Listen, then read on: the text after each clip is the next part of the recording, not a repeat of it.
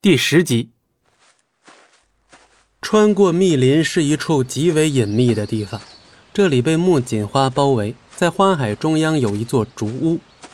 穿行在花海中，一股惬意之情涌上心头，素素的嘴角不禁勾勒出一抹弧度。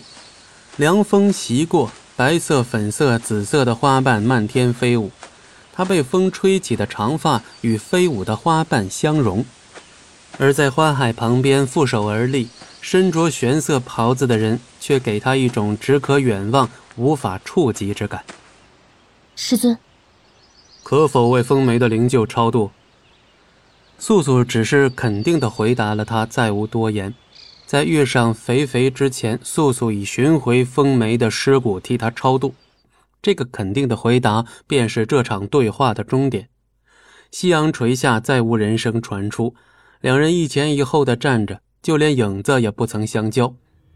晚间，素素回到了镇上的客栈里。风景寒与他会面，不是在竹屋，而是在花海旁。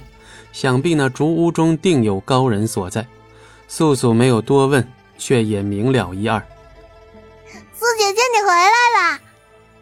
素素回到自己的房间，却看见本该住在隔壁房间的肥肥坐在她的床上。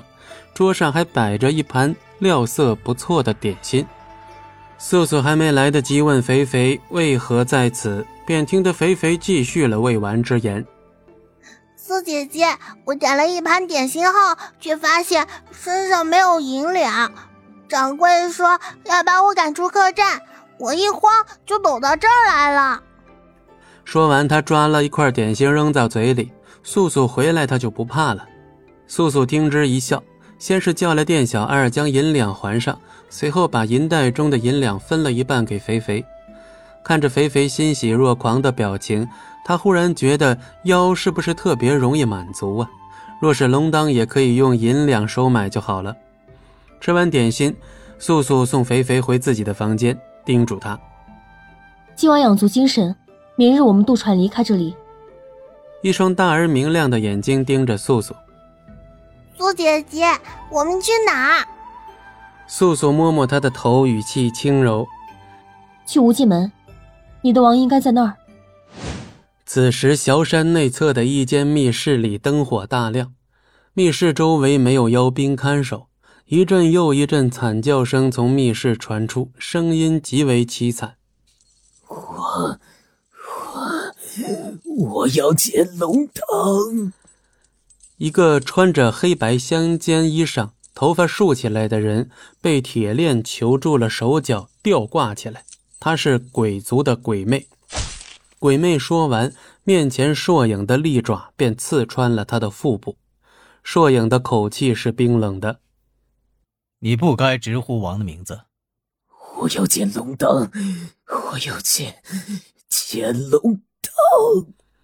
鬼魅的声音愈发虚弱，始终重复着这句话。一段时间后，鬼魅的血已流干，不再出声。硕影走出密室，此时龙当该是出发了吧？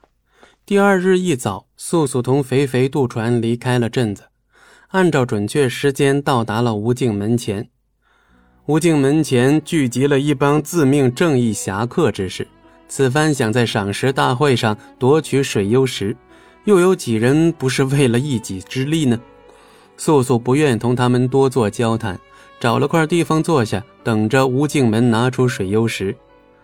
坐等了半盏茶的功夫，吴敬门的掌教吴修在众多弟子的拥护下出现在吴敬门的入口处。吴修还没开口说话，人群中冒出一个尖锐刺耳的声音：“老道，你出来做甚？快将水幽石拿出来！”这个声音冒出的原因是，出来的只是无修，并未见水幽石的影子。那尖锐的声音刚落，发出声音的人开始不由自主地自我长估起来，看得众人哈哈作乐。不难料，这是无修所作为。素素暗想，此人的道术果然不得了，无需动手就可以教训他人。本集播讲完毕，感谢您的收听。我们精彩继续。